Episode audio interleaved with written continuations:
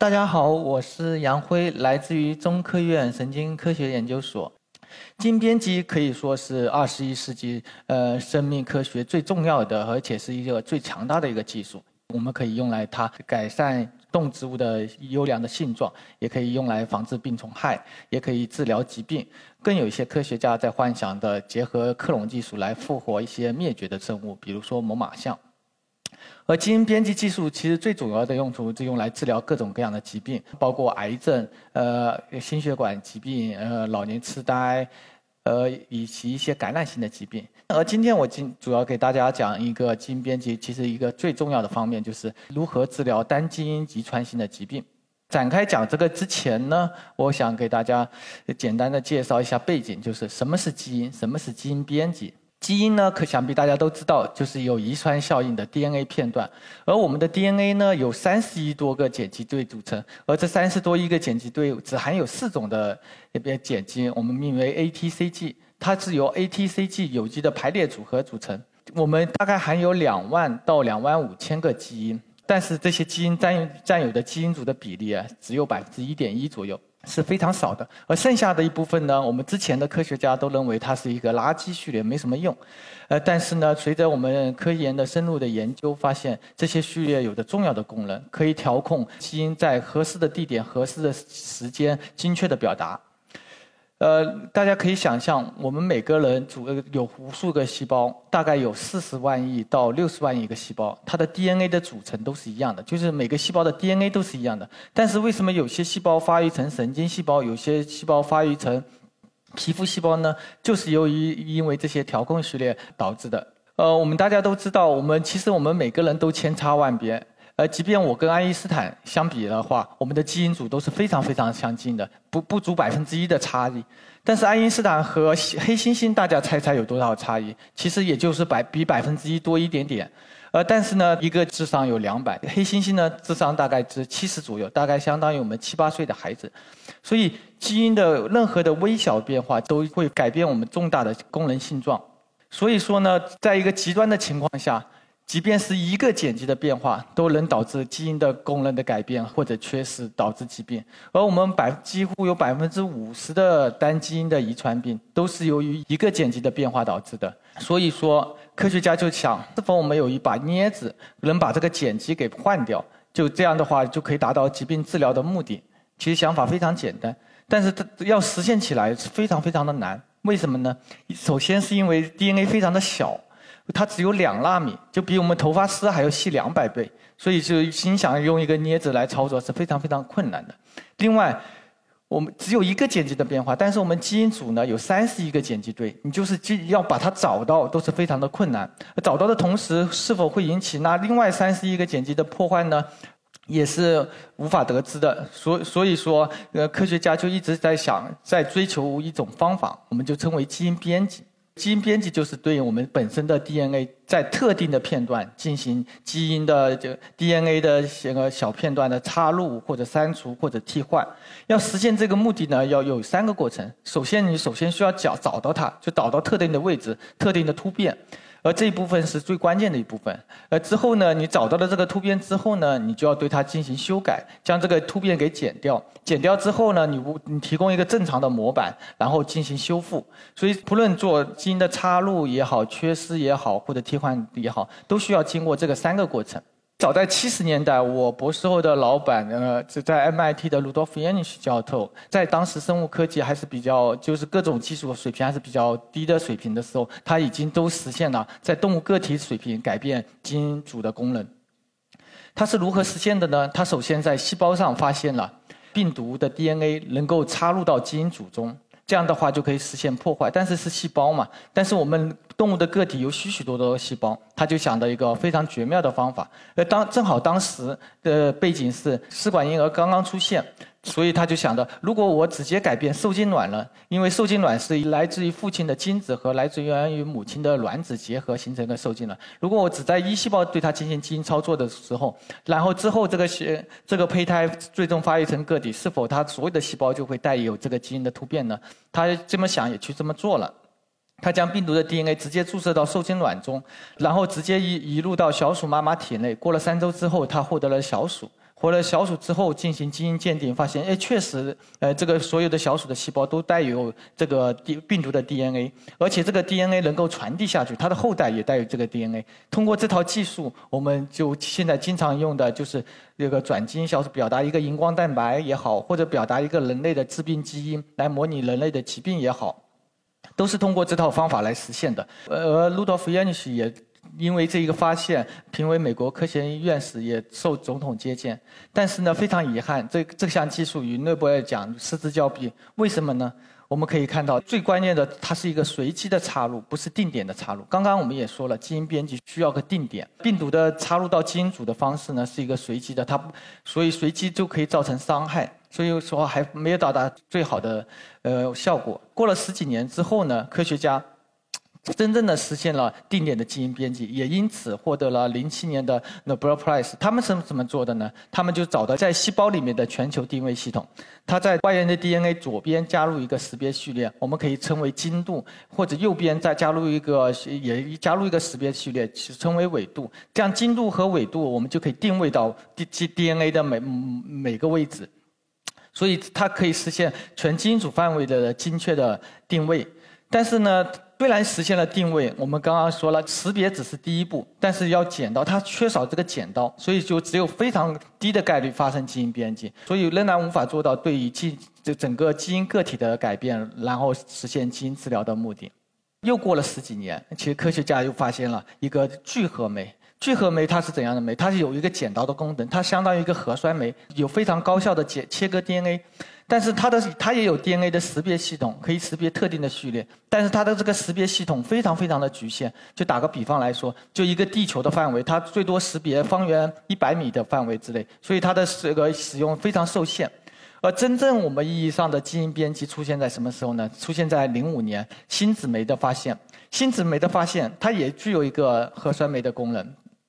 但是呢，它可以识别各种各样的序列，通过蛋白不同的结构，然后产生。但是呢，这个方法呢，技术瓶颈非常高，要实现起来非常不容易。所以，随着科学家的个技术的更新换代，直直到发展到第三代技术，我们叫做 CRISPR-Cas9 之后呢，这个技术才几乎每个实验室都可以。所以，这个是一个非常简单高效的技术。而 CRISPR-Cas9 呢？它是源于细菌对于病毒的免疫防御的作用。病毒的 DNA 入侵到细菌里面，细菌就给它贴上个标签，这个 Cas9 的蛋白就对它进病毒进行切割，达到防御的作用。而美国和瑞典的两位科学家呢，就利用这套的原理，成功的利用那个对细菌的内源的 DNA 进行编辑。这套系统的好处就是简单和高效。你贴一个标签，它就对一个基因进行操作；如果你切两个、三三个，就可以非常实现多位点的操作。所以自从它报道以来呢，国内外多个科学家就迅速跟进，想证明一下它因为只在细菌中，想证明它是否可以在哺乳动物细胞中也实现呢？而哈佛的呃 George Church 教授和张峰，其实这个张峰比较在我们中国科学界比较有名，在 MIT 的张峰教授呢，无疑是这一个竞争的过程中的胜利者。他们首次报道了应用将这套技术应用在哺乳动物细胞中。科学家仍然觉得这套技术还不够完美，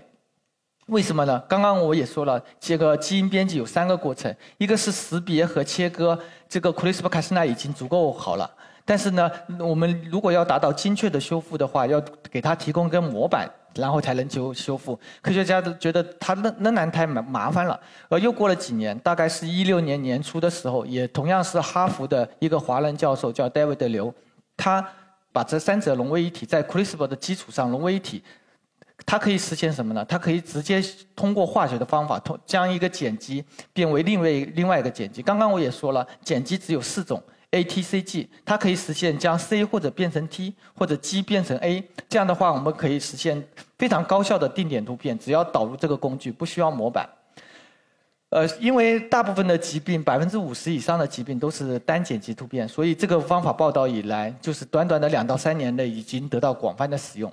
我而我本身呢，我个人呢对基因编辑也是非常有缘分的。早在我博士期间的 training 的时候，我就利用传个最经典的那个同源重组的基因打靶方法，呃，构建各种各样的基因修饰小鼠。虽然非常复杂，我大概是一二年年底，张峰和 George Church CRISPR-Cas9 的成果呢是一月份发表，所以我刚刚到美国一个月。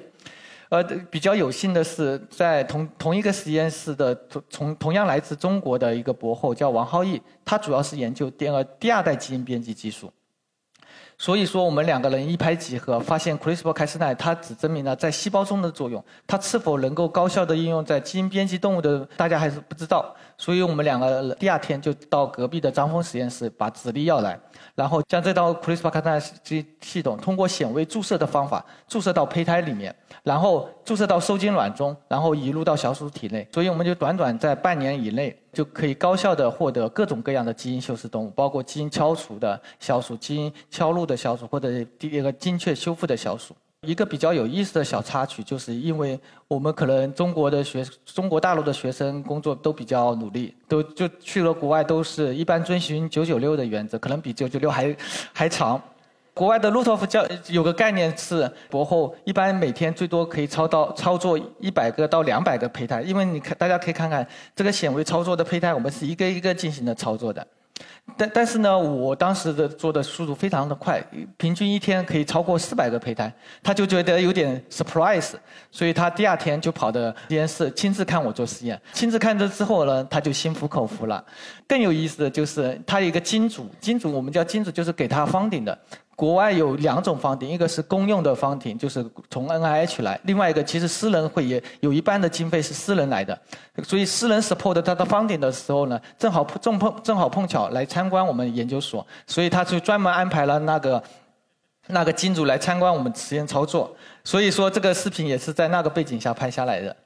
呃，之后呢，我的搭档王浩义呢去了北京的中科院动物所，从事 CAR-T 的肿瘤免疫治疗方面的应用，而我呢则则继续利用基因编辑技术，呃，制作各种动物。这个从小鼠就变成了猴子。为什么做猴子呢？因为猴子跟所有模式动物来说，其实它的大脑发育和高级认知行为是特有的。这也是我们实验室建立的第一个基因敲入的模型。如果我们利用基因编辑技术，制造各种各样的基因高的工具猴呢，就有助于我们对大脑的理解，而且有助于一些疾一个脑疾病的治疗。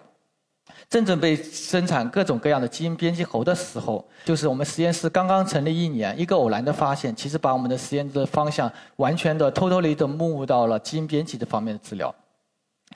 就完全的改变了我们当时实验室整个整个的实验方向。我们发现，CRISPR-Cas9 呢，不仅可以编辑单个的基因。大家都知道，我们人类有二十六对染色体，小鼠有二十对染色体，有四十条染色体。如果你对一条染色体贴上一个标签的话，它就切呃对一个基因进行编辑；如果你贴上十个标签的话，它就对十个基因进行编辑。而如果当我们贴上一百个标签的时候呢，我们发现它不是对一百个基因进行编辑，而是整个染色体都消失了。我们当时发现了这个的非常兴奋，我们觉得它因为。可以是否可以利用唐氏疾病的治疗了？大家都知道，唐氏又称二一三体综合征，比正常人来说多了一条二十一号染色体。如果我们在多的那条二十一号染色体上贴满标签，是否可以高效的消除这条染色体，达到疾病治疗的目的呢？我们为了验证这个想法，从病人的身上得到了就诱导了多人干细胞，在这个干细胞这有三条染色体，所以我们导入到 CRISPR-Cas9，也成功的发现了它可以高效特异的这个消消除这条二十一号染色体，而相关成果呢也得到顺利的发表，而且得到多家媒体的广泛关注和国际同行的关价呃高度评价。他说我们这个技术可以呃为唐氏疾病的治疗提供了一个新的途径。我们当时呢，以为故事已经到此为止了，我们接下来去继续我们的研究。但是给我打动比较大的是，媒体报道不久，我就收到了无数个唐氏病人家属的邮件。他们一个是鼓励我们继续开展研究，一个是询问我们什么时候这个方法能够上临床得到治愈。更有一些家长，呃，愿意慷慨解囊 support 我们的研究。这在中国是非常非常难的，虽然在国外非常常见。所以这个比较打动了我，所以我就个人来说，我就更加的关注了罕见病这个群群体。随着我的深入的观察呢，我们发现其实罕见病并不罕见，全球已经目目前发现的罕见病有七千多种，而大部分是基那个单基因的遗传性疾病，而总人口超过三亿，比肿瘤的总的人口还要多。而大部分的有一半呢发生在儿童时期，所以说一旦的发病，它是伴随着终身的。刚刚也说了，唐氏综合征呢是我们国内的最常见的一个生新生婴儿缺陷，每年呢大概有两万到三万个病新生儿出生，而比较有名的霍金患的就是唐氏渐冻症，以及我们比较熟悉的血友病、白化病，都属于这这一类的疾病。但是呢。百分之九十以上的这类疾病都没有任何的治疗了疗方式，这个情况在中国又就尤为明显。有二十一个药物在面临的国外有药，中国没有药物的情况。所以为什么罕见病呃的药物那么少呢？主要有两个原因，一个是虽然罕见病的总人口比较多，但是分摊到每个疾病来说，它的人口非常少。但是新药研发呢，它整个流程任何一个新药做研发，它大概都需要二十亿到三十亿。美金的投入是非常巨大的投入，即便是仿制药也要两亿到三亿美金。所以大公司一般都希望研发一些常见的疾病的药，这样的话，也一旦研发出来的收入会回报会非非常的高。但是罕见病呢，任何一种罕见病都相当于一个原创的新药，所以它的成本非常高，而收收益非常少，所以很多大的公司都不愿意研究它。另外一个，就即便研究出来一些药物，其实它的治疗方式非常的有限，许多疾病需要终身服药，而随着病程的进展，药物的效果越来越差，而且这个几个病人的就是受到的伤害越来越大，所以不论是给病人也好，给社会社会也好，带来了巨大的负担。因为罕见病是百分之八十，百分之八十都是单基因遗传疾病，所以科学家其实早在七十年代就提出了一个概念：是否可以通过基因治疗的方式实现？而基因药的概念也应运而生。基因药就是通过各种方式将外源的正常的一个基因导入到有基因缺陷的细胞中，达到功能恢复和疾病治愈的效果。但是呢，因为它是外源的基因。外源的基因的跟自己的基因不一样的话，它只能起的效果呢，往往都是几周到几个月的时间。即便在目前为止最成熟、最常用的病毒导入的方式呢，只能维持几年的时效果。可能对于小鼠来说，我们做实验来说，小鼠只有两到三年可以足够了。但是对我们病人来说，往往都是儿童的时期，所以它需要的是几十年的效果的药。所以伴随着基因编辑的方法的日益成熟。科学家似乎找到一个完美的解决方式，就是通过 CRISPR-Cas9 技术直接修复内源的基因，而不是直接把内源的突变给修复到，这样的话达到一劳永逸的效果。打个比方来说，比如说我们衣服破了一个洞，你打你打一个补丁，看似非常简单高效，但是既影响美观又影响舒适。所以基因编辑的方式就是相当于就是精确的用剪刀和针线来缝合，达到原位修复的效果。最后给大家介绍一下，就是整个基因药的研发流程，基基因编辑技术如何应用到基因药的研发上面去。刚刚视频也介绍了，就是脊髓性基因量不良 （SMA），我们简称 SMA，这也是我们实验室正在研究的一个疾病。它是由于 SMN1 基因缺陷导致的，这是一个常染色系隐性遗传病。在罕见病来说，它的发病率是万分之一，已经算一个比较常见的疾病了。它的携带率是非常高的，每五十个人就有一个携带这个致病的基因。如果父母双方都是携带者的话，它的患病概率大概是百分之二十五左右。由于这个基因的缺陷，它会导致运动神经元的凋亡，所以这个这种小孩一旦出生之后，大部分年龄都超不过两岁。即便有一些幸存下来的话，他的运动能力都极大的受到了损害。所以说，自从这个基因发现以来，到最后，最终这个疾病最第一个药物上市，经历了二十一年的时间。为什么要经历这么长的时间呢？一般我们研究单基因疾病都是这个套路，就是首先我们人类发现了这个疾病之后呢，我们通过基因编辑技术，希望在小鼠上重现这个疾病。如何做到的呢？就是通过基因编辑技术将一个 SMN1 同源的基因给敲除掉，敲除掉，我们就可以获得一个疾病的小鼠。我们这这个科学家获得这个疾病的小鼠之后呢，发现它确实运动神经也会凋亡，小鼠在三周之内就会死亡。而得到了这个动物模型之后呢，基因治疗其实走了三分之一左右。但科学家就想到各种各样干预的方式，不论是从小分子也好，反应核苷酸也好，或者基因过表达也好，然后恢复这个基因的表达，然后达到这个小鼠疾病治愈的目的。经过的许多科学家十年的努力，呃，终于可以在小鼠身上得到非常好的治疗效果了。之后，就可以开始申请临床试验。在经过大动物的安全性评价之后呢，可以再经过呃呃漫长的一期、二期、三期实验之后呢，最终是得药物得到上市。大家可以看到，其实罕见病的药物。从临床开始到最终上市，其实只只有短短的三到五年时间。而我们一般常见的疾病的药物大概需要多久呢？大概是需要十到十五年的时间。为什么会缩短的这么小呢？不论是美国的 FDA 还是中国的 C CFDA，都对罕见病开绿色通道，因为这个疾病。非常少，他为了这个节约成本，就一旦有少数病人有效果的话，他就会有条件的上市。这个药物呢，一六年大概是一六年年底的上市的。当时上市之前，因为我也研究这个疾病，我们一个合作的医生就说，病人家属都欢呼雀跃了，这这个终他们的孩子终于有救了。但是呢，这个其实高兴没太久。其实当时这个药物的价格出来之后呢，他们其实所有的病人家属都沉默了。一个罕见病的药物，它一次注射大概需要八十万人民币的价钱，而且每年需要经过两到三次的注射。一旦注射之后，就需要终身的注射，这不是一般家庭中国一般家庭能够承受得起的。而一个更好的一个基因治疗方式呢，就是通过病毒介导的基因的过表达，它号称可以维持两到五年的时间，但是它的成本就更高了，大概是四百万美金。如果能反复注射还好。但是呢，病毒介导的这个基因药物呢，它一旦进入到人体呢，病因为是病毒带的呢，它就会产生一个抗体。抗体的之后呢，如果第二次注射的话，它是会引起极大的免疫反应。所以病毒介绍的基因药物一般都是一次性的，而一些小分子或者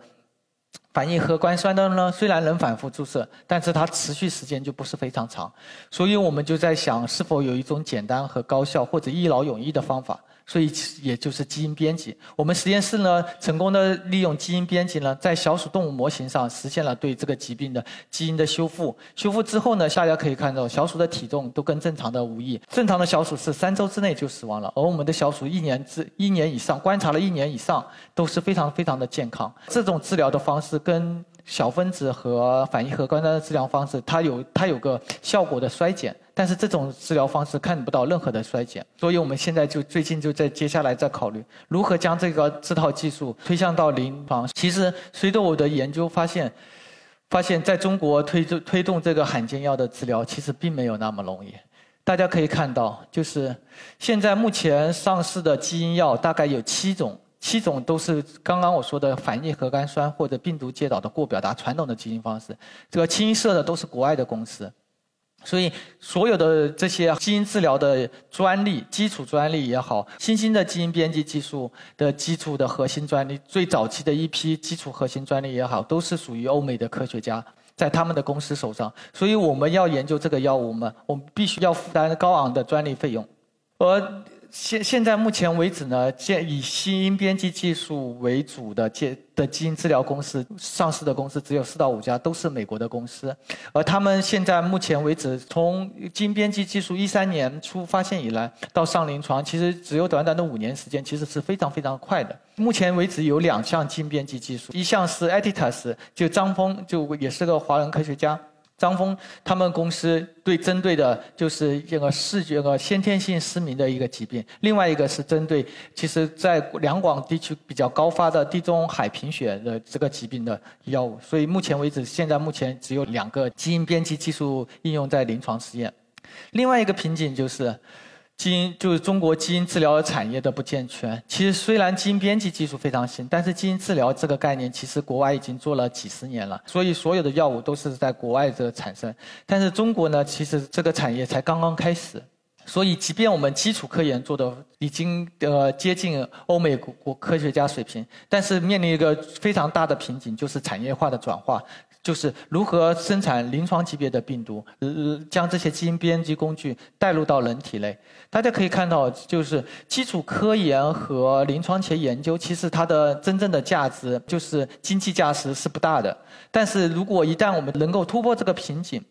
能够在一二期临床实验得到非常好的效果呢，它的价值是成百倍的增长的。所以我们未来其实面中国整个基因治疗产业面临最大的问题，就是争取在在早日突破这个瓶颈，早日将我们的基础科研的知识转化到临床上面去。另外一个就是基因编辑技术本身的问题。为什么基因编辑技术大家已经认为它是一个最好的方式？但是发现以来只有两项技术上临床呢？其实最关键的一点就是它的一个不安全性。最最关键的就是脱靶的效应。如果你脱靶的话，脱靶发生在癌基因或者抑癌基因之后，它就会导致癌症的产生。而脱靶是如何产生的呢？大家可以想象一下，我们的目标位点只有一个，但是脱靶的位置可有三十一个，所以脱靶的概率是非常非常高的。所以如何如何高效的避免脱靶是一方面，而另外一方面就是如何有高效敏感的检测这些脱靶技术。我们最近实验室建立了一种能够全基因组范围内高效灵敏的检测脱靶的方法。我们发现，现在就目前就是应用最广的一个单碱基编辑技术呢，存在大量的拖把。所以说，目前这项单碱基编辑技术利用上利用在临床是不安全的。我们的成果也顺利的发表在科学杂志上。我们成果一发一发表了之后呢，国内外两家公司正在推向临床的两个项目呢，就被迫终止了。大家可以想象，一旦他们上了临床之后，其实它会对细胞造成大量的脱靶，就是其实病人可能早期可能可以受益，但是可能过了几年之后，都会变为一个癌症的高发人群。而就在前几天，呃，《Nature》杂志报道和我们科我们课题组未发表的成果也发现，它不仅能造成 DNA 的脱靶，而且还会造成大量的 RNA 的脱靶，说明说这项技术其实现在是不完善的。不完善，其实大家不用悲观。从好的一方面讲，也给了我们中国不论是科学家也好，企业也好一个机会。一个什么机会呢？就是如果我们能够在这建立行业的新标准。开发出更高、更安全的基因编辑工具。如果我们能够在这场竞争中那个打赢的话，我们就很可能打破呃欧美国科学家的这个核心的基因编辑核心专利的封锁。呃，来到这之前，我我只知道一席是关注于科学和人文。呃，今天刚刚听说还是有一个白日梦，其实。其实我，其实我个人呢，其实也是一个白日梦，就是我忽悠了几个我学生跟我一起做白日梦。其实我们的梦想很简单，就是想亲手在自己手中做出一个罕见药，亲手交到交到病人的手中。这样的话，我们就不会在收到病人一封封邮件的时候爱莫能助。我们还有一个更大的白日梦，就是希望。将这将这个建成一个罕见病药药物研发的平台，让更多的人跟我们一起做梦。大家刚刚也说了，有七千种罕见病，可能我们这一辈子都做不完。这就希望我们梦醒的时候，就不是百分之九十的罕见病没有药物了，就希望绝大多数的罕见病都有各自的相应的基因药物。呃，最后给大家讲一下，就是基因编辑技术如果用在不好的方面，也会产生非常不好的影响。其实基因编辑婴儿事件呢。不论是在国内还是国外，在科学家还是在社会还是在政府，其实大家都有一致的观点，就是坚决反对这这类事件的发生。所以说，基因编辑工具呢本身没有错误，而我们科学家所做的就是希望把这个工具越磨越锋利，越来越高效，越来越准确。而到底它是变成了天使还是天使还是魔鬼，就在于我们大家的选择。最后，谢谢大家。